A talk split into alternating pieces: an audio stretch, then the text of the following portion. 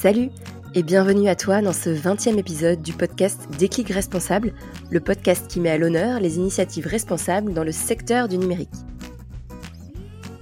Je suis Perrine Tanguy, consultante en stratégie digitale et e-commerce responsable. Évoluant dans le numérique depuis maintenant de nombreuses années, je m'intéresse beaucoup aux impacts sociaux, éthiques et environnementaux qu'il peut avoir sur nos sociétés et notre planète. Il me tient à cœur d'éveiller les consciences sur ces dangers qu'on n'évoque pas ou trop peu aujourd'hui et de valoriser les nombreuses initiatives positives qui existent déjà. Aujourd'hui, on va parler de précarité numérique avec Arnaud Jardin. Arnaud est responsable communication et mobilisation chez Emmaüs Connect. Ensemble, on a échangé autour des phénomènes d'électronisme et de fracture numérique qui touchent beaucoup plus de personnes et de publics que l'on croit. Allez, c'est parti. On retrouve Arnaud pour parler de précarité numérique. Je te retrouve à la fin de l'épisode pour boucler la boucle et en attendant, je te souhaite une très bonne écoute. Hello à tous. Salut Arnaud. Tu vas bien? Salut Perrine. Euh, très bien et toi? Ouais, très bien, merci beaucoup. Est-ce que je peux te demander de commencer par te présenter, s'il te plaît? Oui, bien sûr. Donc, je m'appelle Arnaud, j'ai 32 ans. Euh, je suis responsable de la communication et de la mobilisation chez MS Connect. Donc, euh, donc, en gros, je travaille avec une équipe qui est à cheval sur deux sujets qui sont la communication externe euh, auprès de nos grandes cibles, donc euh, qui sont les acteurs sociaux, les donateurs, les décideurs, et puis sur le bénévolat, donc la mobilisation et euh, l'animation de la communauté bénévole. et bah, rapidement, mon parcours, donc moi à la base j'ai une formation plutôt en droit et en communication politique, donc j'ai commencé par faire des campagnes électorales, campagne européenne municipale en 2014 jusqu'en, enfin dans cette période-là. Ensuite j'ai fait un peu d'entrepreneuriat et ensuite je suis arrivé euh, chez MS Connect euh, il y a trois ans maintenant. Ok, chouette. Est-ce que, euh, parce qu'on est là pour, pour parler électronisme, est-ce que tu peux nous en donner une définition?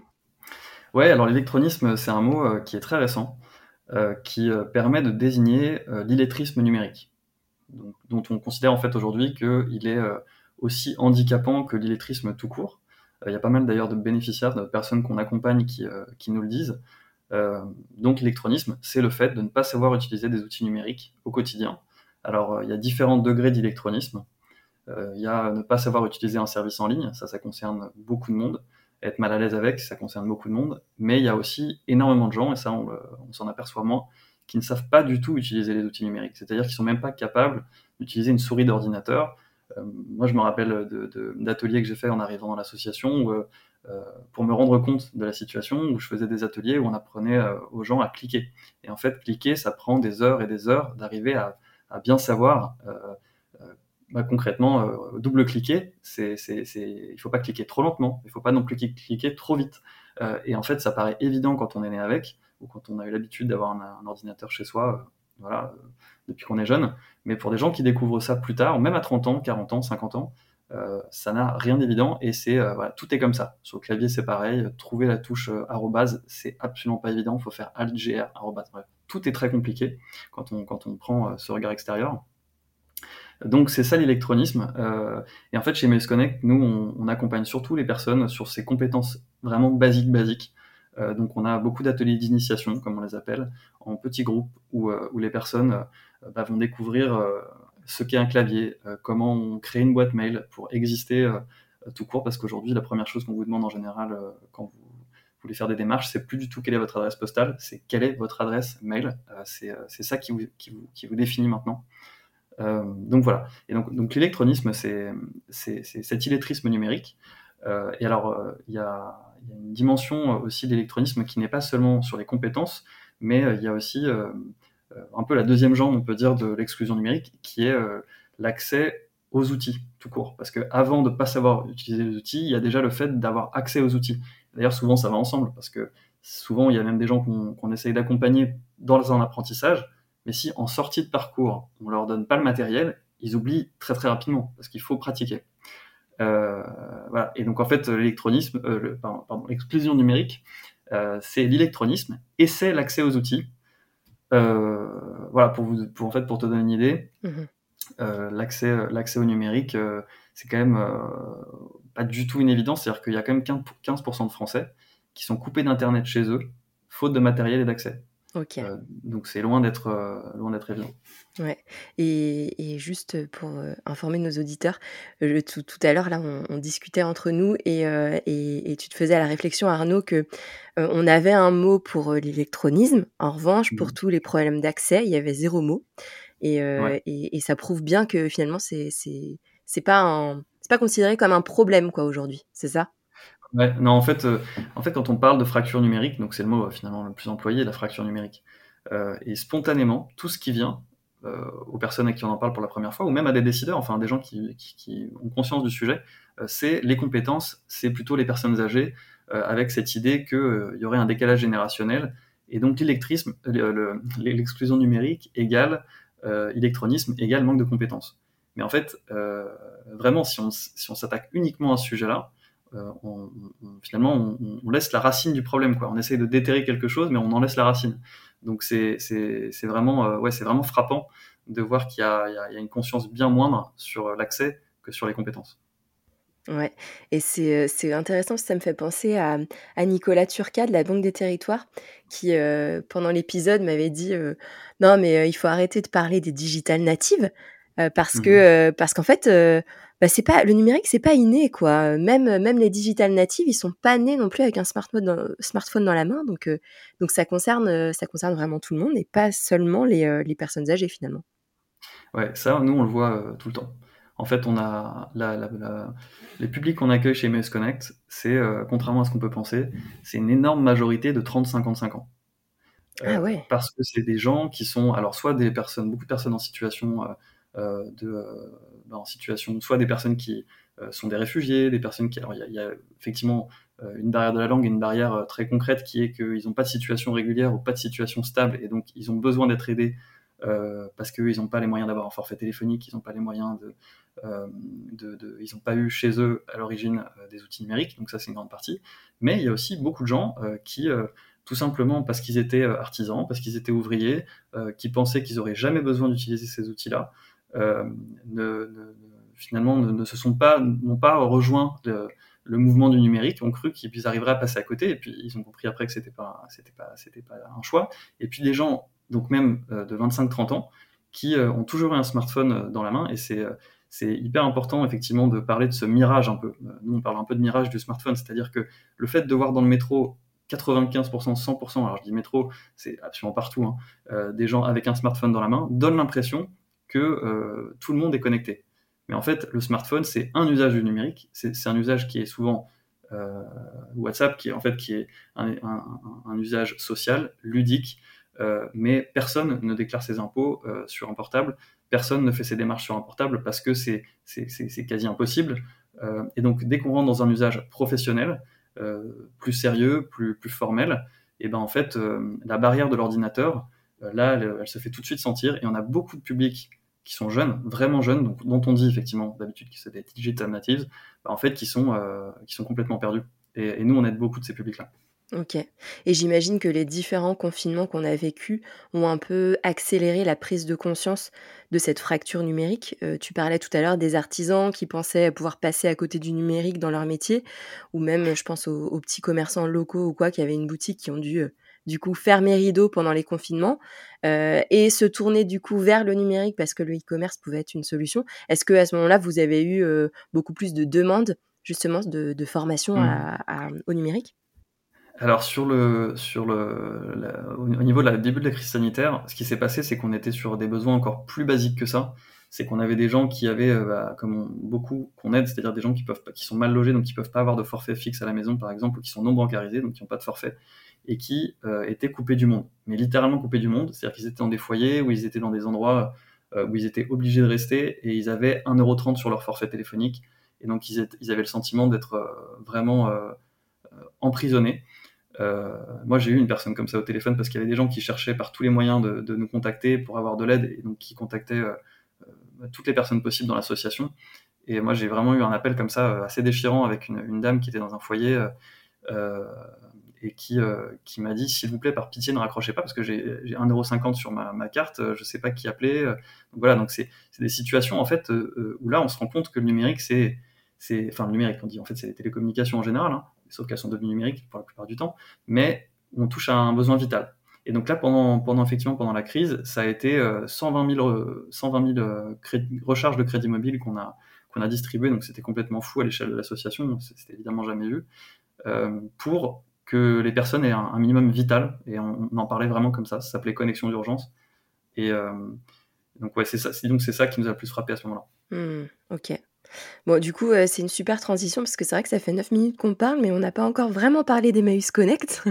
Est-ce que tu peux nous, nous présenter l'assaut Oui, bien sûr. Alors, Emmaüs Connect, donc c'est une association du mouvement Emmaüs. Hein, et le mouvement Emmaüs, c'est plus de 300 structures en France. Et donc cette association, elle est née en 2010. En réalité, alors officiellement, elle existe depuis 2013, mais disons que ses prémices, ça a été dès 2010 euh, il y a deux, euh, bah, les deux fondateurs, qui, euh, notamment Jean Dédier, qui travaillaient chez, enfin, qui ont travaillé avec Emmaüs Défi à l'époque, qui est une autre grande structure du mouvement Emmaüs, qui sont, qui fait, donc Emmaüs qui fait l'insertion à la base par le travail. Et ils se sont rendus compte que les personnes, bah, notamment en insertion chez Emmaüs, dépensaient une énorme partie de ce qu'ils avaient en, forfait, pas en forfait téléphonique justement, pardon, en crédit téléphonique. Donc pour ceux qui n'ont pas plus l'habitude, hein, parce que la plupart du temps, euh, aujourd'hui, on sait même presque plus ce que c'est, mais c'est vraiment ces cartes prépayées qu'on avait l'habitude d'acheter euh, pour avoir quelques, euh, bah, pour acheter, pour pouvoir envoyer des textos ou, ou appeler ou avoir de la data mobile. et aujourd'hui, il y a l'ICA, les Barra et voilà, tous ces low cost là. Et nous, on est à peu près deux fois moins cher que ces, que ces low cost là avec l'aide des SFR.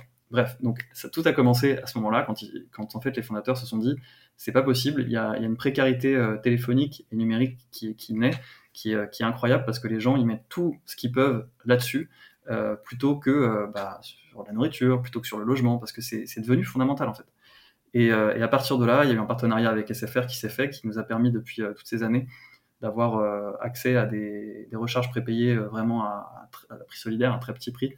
Voilà. Et donc l'association a grandi en partant de là. Elle s'est ensuite développée sur aussi euh, l'accueil et l'accompagnement en compétences de base. Euh, et donc aujourd'hui, MS Connect, bah, c'est 19 euh, territoires d'action. Donc on a parfois des points d'accueil dans les, grandes métropoles. je ne vais pas tous les citer, mais voilà, Paris, Bordeaux, Lille, Lyon, etc. et puis on est aussi maintenant dans des départements ruraux, c'est assez nouveau. Et, et, donc la particularité des MS Connect, c'est que c'est une association qui accompagne exclusivement des personnes en, situation de précarité numérique et sociale. En fait, les deux sont très souvent liés. Donc, euh, la grande, grande, grande majorité des personnes qui sont en précarité numérique euh, sont aussi en précarité sociale. Euh, et, donc voilà. Et nous, on leur permet donc du coup de répondre aux trois problématiques fondamentales qui sont, comme on l'a dit, l'accès aux moyens de connexion et à, l'équipement et l'acquisition de compétences numériques essentielles. On a 150 salariés maintenant, on a 1400 bénévoles. Ça aussi, c'est une spécificité des Miles Connect, c'est-à-dire que c'est pas courant euh, de s'appuyer sur des bénévoles sur ce sujet-là. Mais euh, voilà. Et puis l'association, en gros, il y a, y a carrément le Covid a, a, mis un énorme coup de projecteur sur ce sujet-là, qui a permis à l'association aussi de se développer. C'est-à-dire qu'on était 50 salariés il y a 3 ans, dans les 150, on avait 400 euh, bénévoles, on en a 1400. Donc ah ouais. c'est, ouais, voilà. Euh, Énorme. Bah, j'ai pas envie de faire un monologue non plus, mais, mais en gros, là, juste peut-être pour parler des, des solutions, euh, des, des, priorités maintenant, des solutions les plus innovantes, c'est euh, bah, MS Connect aussi, c'est euh, le développement de, de, de, de, la phase de collecte. Donc, on a créé un site qui s'appelle lacollecte.tech pour essayer de trouver des, du matériel, le gros conditionné avec des partenaires. Et puis, derrière, c'est aussi bah, des, plein de structures sociales dans toute la France qui, avec qui on est partenaire pour, pour les aider à s'outiller pour justement essaimer d'une certaine manière l'inclusion numérique. Ok. Et, du coup, là, sur, euh, sur le, la branche euh, collecte, euh, n'importe qui peut donner un vieux téléphone, un vieil ordinateur Comment ça se passe? Alors, pour l'instant, non. Pour l'instant, c'est on prend exclusivement des petites ou grandes flottes de matériel d'entreprise ou d'organisation. parce que c'était c'est très très compliqué en fait de, de, recevoir des dons particuliers. Très souvent, c'est pas exploitable. Euh, donc euh, on s'est concentré sur ces flottes-là et ça fait euh, un an et demi maintenant que on a collecté à peu près 15 000 équipements. et voilà, qui sont, qui, en fait, avec le double argument qui est, qui est de dire le réemploi solidaire, c'est, ça a deux avantages majeurs. C'est évidemment de bah, lutter contre l'exclusion numérique et en même temps un geste fort écologique. Donc c'est, les deux en un, d'une certaine manière. Donc pour nous, ça n'a que des avantages. Ah bah ouais, ouais, totalement, ouais. ouais. Complètement. Trop chouette.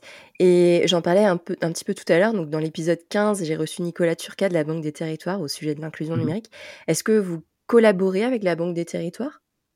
Ouais, la Banque des Territoires, donc c'est un, un, gros partenaire, un peu à l'image d'acteurs comme, comme la NCT, euh, qui, euh, qui en fait, oui, sont des, sont des mobilisent en fait des acteurs clés sur, sur le territoire euh, et en particulier ouais, au local. Et donc, bah, parmi les, un peu les actions du moment avec eux, on, a, on travaille avec eux dans le cadre des hubs. Ce qu'on appelle les hubs, en fait, ce sont des, des, comment dire, bah, des réseaux en fait, qui sont mis en place à l'échelle régionale par la médiation numérique, euh, qui, est, euh, qui est rattachée au gouvernement. Et donc, en fait, voilà, dans le Grand Est, euh, dans, en Ile-de-France, on travaille avec eux à la constitution de réseaux d'inclusion numérique. Alors, c'est vraiment en train d'exploser. Hein. C'est vraiment, il y en a de plus en plus, il y a de plus en plus d'acteurs. et puis, et puis, dans les trucs un peu plus récents, la Banque des Territoires a lancé un appel à projet pour, pour créer des parcours jeunes. Et là-dessus, on, est, on fait partie des lauréats. Donc, oui, on travaille, on travaille assez étroitement avec eux. Trop chouette. Ok. Et, du coup, là, les, les, projets, les ambitions de l'assaut là pour les mois à venir, les années à venir, c'est quoi? Bah, euh, alors, en fait, euh, disons que l'inclusion numérique, ça a été, euh, ça, existe depuis longtemps en fait. Mais, mais le plus gros problème, c'est le passage à l'échelle, c'est-à-dire comment on fait pour avoir vraiment beaucoup de gisements de matériel pour pour équiper les gens vraiment en masse? comment on fait pour avoir un maillage territorial qui soit vraiment ambitieux? Donc, en gros, c'est un peu ça nos objectifs maintenant. Euh, c'est qu'on s'est, euh, bah, sur l'équipement par exemple, euh, on s'est rendu compte que c'était la base. Il fallait qu'on arrive à agir là-dessus. Donc pendant et puis c'est vrai que le Covid, la crise sanitaire a accéléré plein de trucs. Hein. Donc à la fois sur la collecte, tout d'un coup on s'est dit ok c'est maintenant. Là les gens ont pris conscience, tout le monde a pris conscience, tout le monde a vu que sans numérique il était bloqué. Et donc ça, plein de partenaires tout d'un coup ont commencé à, ouvrir les vannes. et donc c'est là qu'on a lancé la collecte. Donc ça c'est un changement d'échelle dans l'accès qui nous semble hyper essentiel et on, pas mal d'ambition sur les, prochains mois et les prochaines années. Euh, et ensuite, changer d'échelle aussi dans, le mariage, dans le maillage du territoire, euh, parce que euh, bah, il y a plein de, zones, plein de, beaucoup, beaucoup de zones en fait, où il n'y a pas d'aide sur le numérique.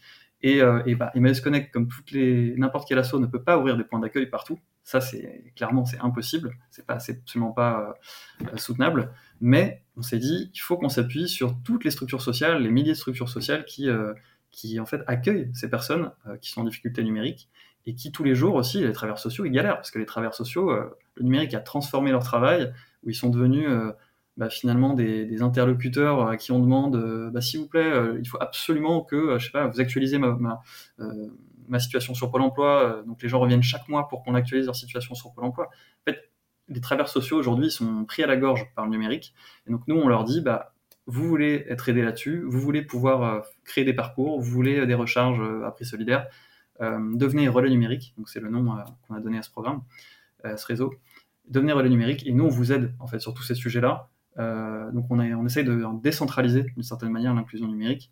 Et en un an là, on a 250 structures de toute la France qui nous ont qui ont rejoint le programme. Donc voilà, c'est un peu ça nos deux grands piliers sur l'accès et puis sur le maillage du territoire. et puis il y en a un autre qui me tient beaucoup à cœur, qui est, euh, qui est le plaidoyer. Euh, c'est vrai qu'historiquement, Emmaüs Connect, c'est une association de terrain. Donc on, est vraiment dans l'action sociale pure. Euh, et puis, sauf que en fait, depuis 4-5 ans, toutes les institutions nous interrogent et viennent naturellement vers nous pour nous dire, ou les journalistes, pour nous dire, parlez-nous de l'inclusion numérique, parlez-nous de ce que vous voyez sur le terrain, parce qu'ils ont besoin aussi de ce baromètre-là, ils ont de ce baromètre ou thermomètre, je sais pas comment on dit, ils ont besoin de sentir la température et de connaître nos positions. Et donc en fait, peu à peu, il a fallu qu'on développe des positions euh, et aujourd'hui, on s'exprime régulièrement euh, sur des sujets pour défendre les droits des personnes qui sont exclues du numérique. Et, donc, en fait, le plaidoyer devient un, gros sujet oui, pour l'association euh, qui va défendre le droit, bah, notamment le droit à une connexion, le droit à, des, oui, à une connexion et une citoyenneté pour toutes les personnes, même si elles sont exclues du numérique. Ok. Trop chouette. Bah, sacrée ambition et puis sacrée évolution surtout, parce que quand même, en l'espace de quelques mois, d'avoir autant augmenté l'effectif de bénévoles, de salariés, c'est top, bravo, hein, franchement, c'est trop chouette. Bah, c'est ouais, nous on est bah, voilà, c'est sûr que le Covid ça a pas du tout, enfin c'est une période vraiment vraiment noire, mmh. mais qui à certains moments a permis quand même de, de mettre l'accent sur bah, des, des, des, situations qui, qui, sont, qui étaient déjà dramatiques, mais, mais que tout le monde a, pu toucher du doigt. Quoi. et, donc là-dessus, ça, ça, ça, a déclenché des partenariats et beaucoup de choses assez, au final, porteuses pour agir. Quoi. Ok. Bon et puis pour revenir un peu sur, sur toi Arnaud, sur ton parcours, est-ce que tu peux nous parler de ton déclic? À quel moment et dans quel contexte contexte, pardon, est-ce que tu t'es intéressé au sujet de la fracture numérique? Bah, alors la fracture numérique, moi, pour être honnête, j'en avais entendu parler un peu comme tout le monde, jusqu'à ce que, je découvre cette association et que j'ai envie de travailler pour elle. et là, j'ai commencé à me documenter et et alors, ce qui s'est passé, c'est que j'ai. C'est un, un, peu cette euh, expression euh, anglophone là, du rabbit hole, c'est-à-dire euh, au début, on croit connaître, et puis on creuse un petit peu, et là, en fait, on s'aperçoit que le truc est tentaculaire, que c'est hyper choquant. Et donc, moi, j'ai mon déclic, il a été un peu comme les personnes à qui je, à qui j'en parle quand je leur raconte ce que je fais ou, que je rencontre. Et, et en fait, bah, j'y croyais, moi, presque j'y croyais pas au départ. En fait, quand on me donnait les chiffres. Et moi, à chaque fois que je rencontre des gens et que je leur donne les chiffres, voilà, 35% des Français euh, sont en situation euh, partielle ou complète d'exclusion numérique. Ça représente euh, des dizaines, enfin plus, oui, je sais plus combien de millions de personnes, j'ai pas le calcul en tête, mais et donc en fait, ce moi, j'ai vraiment eu ce déclic-là dès que je suis arrivé dans l'association. Euh, j'ai tout d'un coup, j'ai un peu été pris d'un certain vertige parce que je me suis dit, mais en fait, le numérique, c'est tous les sujets, c'est la santé, c'est, c'est, euh, on peut pas exclure le numérique de, du moindre sujet aujourd'hui. Donc, euh, et en plus, quand j'ai commencé à faire des immersions vraiment euh, auprès des publics, euh, à faire des ateliers, etc. avec eux, alors là, j'ai été vraiment, vraiment, c'est vertigineux. Je pense que les personnes, les, aidants informels aujourd'hui qui, aident leurs parents, qui aident leurs proches, souvent peut-être se retrouvent face à ce vertige-là, de se dire, mon Dieu, mais, comment elle va s'en sortir? Comment il va s'en sortir? Et voilà. Et donc ça, c'est vrai que ça a été un. Dès le début, j'ai été, j'ai été vraiment pris par ça. Et, du coup, je, crois beaucoup, euh, beaucoup à cette cause. Ok. Bon, et puis on arrive maintenant à mes, questions un peu fil rouge que je pose à chacun de mes invités. Euh, mhm. Et la première, c'est euh, si tu as des, conseils d'ouvrages à lire ou des documentaires à voir au sujet de la fracture numérique pour nos auditeurs. Ouais, alors il y, a un très bon documentaire qui s'appelle Déconnecter, euh, tout simplement. Déconnecter les oubliés du numérique, qui est sorti l'année dernière, qui avait été diffusé sur Public Sénat de mémoire, euh, enfin qui est vraiment très un peu voilà, caméra à l'épaule, qui, qui, va, qui se balade, qui va au contact des personnes, et je trouve qu'il n'y a rien de plus parlant que ça. et puis ensuite, il y avait, un, il y avait aussi un, petit ouvrage d'une association qui s'appelle Solinium. Alors, oui, c'est c'est Solinum qui édite le Soliguide. Voilà, et donc c'est une association euh, assez récente, mais qui, euh, qui essaye de référencer, cartographier euh, dans les, bah, en France les, les, endroits d'aide, d'assistance pour, pour toutes les personnes qui sont isolées. Et ils ont créé un petit, en fait, ils ont fait une étude qui s'appelle Précarité connectée, et j'ai trouvé très parlante aussi au départ, moi, quand j'ai commencé à vraiment fouiller le sujet. et donc c'est un livret qui qui détaille la réalité des SDF aujourd'hui face, au numérique. Je, me rappelle de, personnes qui euh, parfois me disaient ah mais euh, il y a des, je vois souvent des personnes sans domicile qui euh, ont des smartphones et de temps en temps il y a des gens qui sont étonnés par ça. des gens qui bah, se disent comment il peut avoir un smartphone, un iPhone alors que cette personne n'a pas les moyens de, se payer un logement quoi. Et en fait ça renverse un peu la table et, la réflexion et de se dire en fait le premier, la première dépense de ces personnes c'est le numérique, c'est pas le logement, c'est pas la nourriture. Et donc je trouvais que cette étude, elle était super importante. Voilà, c'est précarité numérique. Euh, et puis euh, tout récemment, le rapport du défenseur des droits 2022, simple, efficace, euh, ultra, alors assez alarmant, mais, mais vraiment, le défenseur des droits fait vraiment un super boulot là-dessus. Là, ils ont fait un boulot de rappel, c'est-à-dire qu'ils avaient déjà fait il y a deux ans une étude, et là, ils font un état des lieux, et, et vraiment très très proactif et très, très fort quoi, sur le sujet. Ok, super. Bah, je mettrai tout ça, je mettrai toutes les références dans la description de l'épisode pour info. Euh, ok. Euh, et maintenant, j'aimerais bien savoir quel usage tu fais du numérique au quotidien. à quoi ça te sert tout ça? Ah, moi, euh, moi, je suis un peu l'archétype. forcément, en plus, quand on bosse dans la communication, c'est c'est du non-stop. Donc, hum. moi, je suis non-stop. Moi, je suis plus, j'utilise à peu près tous les réseaux. J'essaie de m'en séparer de certains qui sont trop, parfois trop, un peu trop toxiques. J'essaie de pas être trop addict. Mais, euh, mais moi, je suis plutôt du côté des gens qui ont besoin de se déconnecter en réalité euh, pour pas devenir fou. Euh, donc, c'est un peu. D'ailleurs, c'est marrant, c'est un paradoxe qui existe chez nous, c'est que en fonction des personnes auxquelles on s'adresse, la déconnexion est soit positive, soit négative. C'est-à-dire qu'on a, parfois des petits problèmes sémantiques comme ça, où si je parle à une audience en précarité numérique, la, déconnexion va être vécue comme quelque chose de négatif, alors que si je parle à, une audience très urbaine, très, connectée, euh, elle va penser au droit à la déconnexion. Et donc mm. elle va se dire, euh, oui, il faut que je me déconnecte, c'est plus possible. Voilà, donc euh, moi, c'est vrai que je suis assez du, côté, du côté des gens qui, qui sont totalement accros à, malgré eux à leur portable et qui cherchent des moments de, disons, de, de, paix, de, solitude numérique. Mais On fait partie du même club, Arnaud. Ouais. Ouais, c'est pas, pas toujours évident. D'ailleurs, il y a des épisodes hein, que j'ai que j'ai sortis sur, euh, sur euh, l'hyperconnexion et notamment le, dernier avec Thibaut Dumas, euh, mmh avec le collectif Attention Hyperconnexion qui est hyper intéressant. Mais c'est super. c'est curieux, c'est sûr, cette espèce de paradoxe entre, entre le, le, le, fait que la déconnexion soit ou positive ou négative selon mmh. les publics. mais ouais, c'est ouais, en fait, c'est en fait, du coup quand on parle de fracture numérique, c'est ça qui est fou, c'est qu'il y a presque maintenant, euh, il y a double en fait. Il y a je suis déconnecté malgré moi, j'arrive à me connecter, et ensuite je dois me redéconnecter pour essayer de. une fois que je suis très, très connecté, je dois me redéconnecter, donc en fait il y a une double fracture et ça, ça complique les choses. Ouais, ouais, ouais. ouais c'est intéressant, j'avais jamais pensé à ça. Ouais, ok. Est-ce que euh, tu as déjà adopté des gestes de sobriété numérique? Euh, Alors, ouais, alors j'ai euh, j'ai surtout en fait essayé de limiter euh, mes achats de matériel. En fait, euh, mmh. c'est vrai que même là dans les dernières études, notamment pour la collecte Pointec, où on a, on a pu travailler sur le réemploi solidaire et sur les impacts écologiques, c'est vrai qu'il y a 80%, mais bon, ça, ça j'imagine qu'il y a des émissions aussi, vous avez dû faire là-dessus, mais, 80% des émissions qui sont dues au matériel, en fait, à la, conception.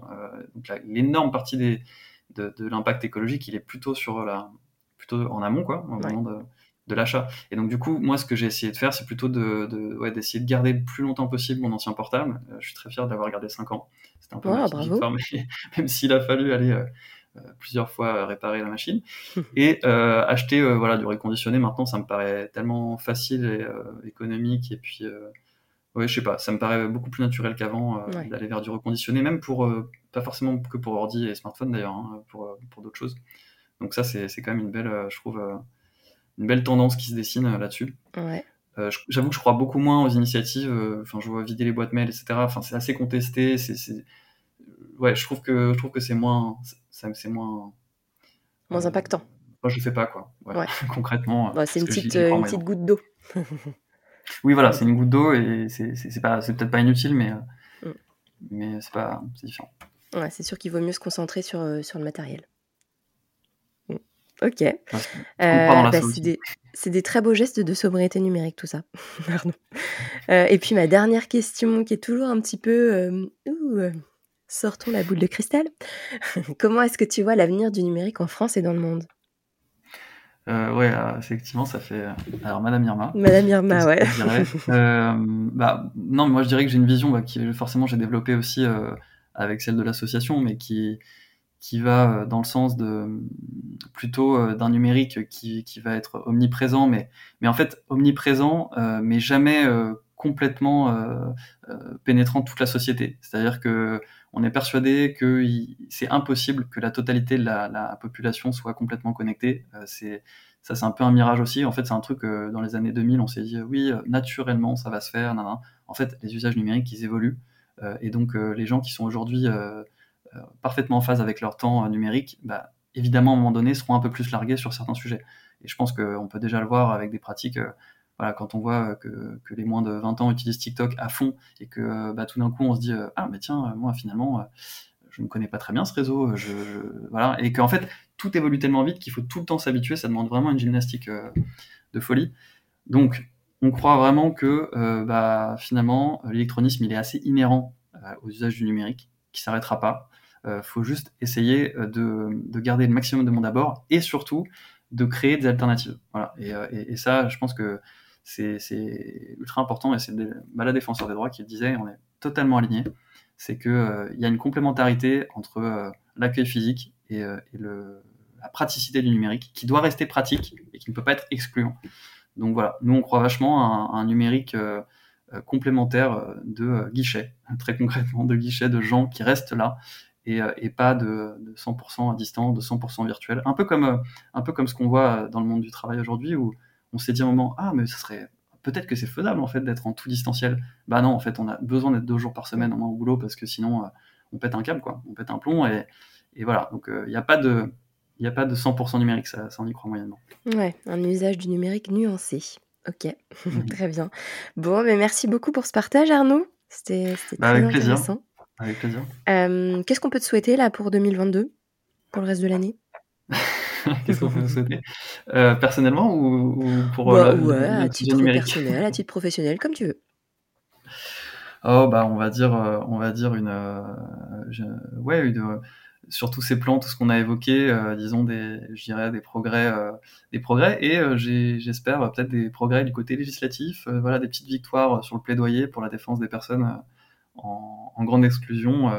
avec d'ailleurs, avec tout le mouvement Emmaüs, on serait assez, assez content, je veux dire, que après la présidentielle, on sente des tendances de fond sur ce sujet-là. Ok, très bien. Bon bah écoute, on va croiser les doigts pour tout ça. Super. Merci encore Arnaud. Merci à bientôt. Beaucoup, À bientôt. Salut. J'espère que cet épisode t'a plu et t'a éclairé sur la vertigineuse précarité numérique en France. D'autres épisodes de ce podcast arrivent bientôt avec des sujets tout aussi passionnants. Pour te tenir au courant, n'hésite pas à me retrouver sur LinkedIn sous Perrine Tanguy ou sur le compte Déclic Responsable d'Instagram. Enfin, si tu as aimé cet épisode, n'hésite pas à le partager et à mettre 5 jolies petites étoiles sur Apple Podcast. Je te souhaite de passer une belle journée. N'oublie pas d'adopter des gestes simples de sobriété numérique, comme limiter ton matériel et acheter d'occasion reconditionné, comme Arnaud. À très vite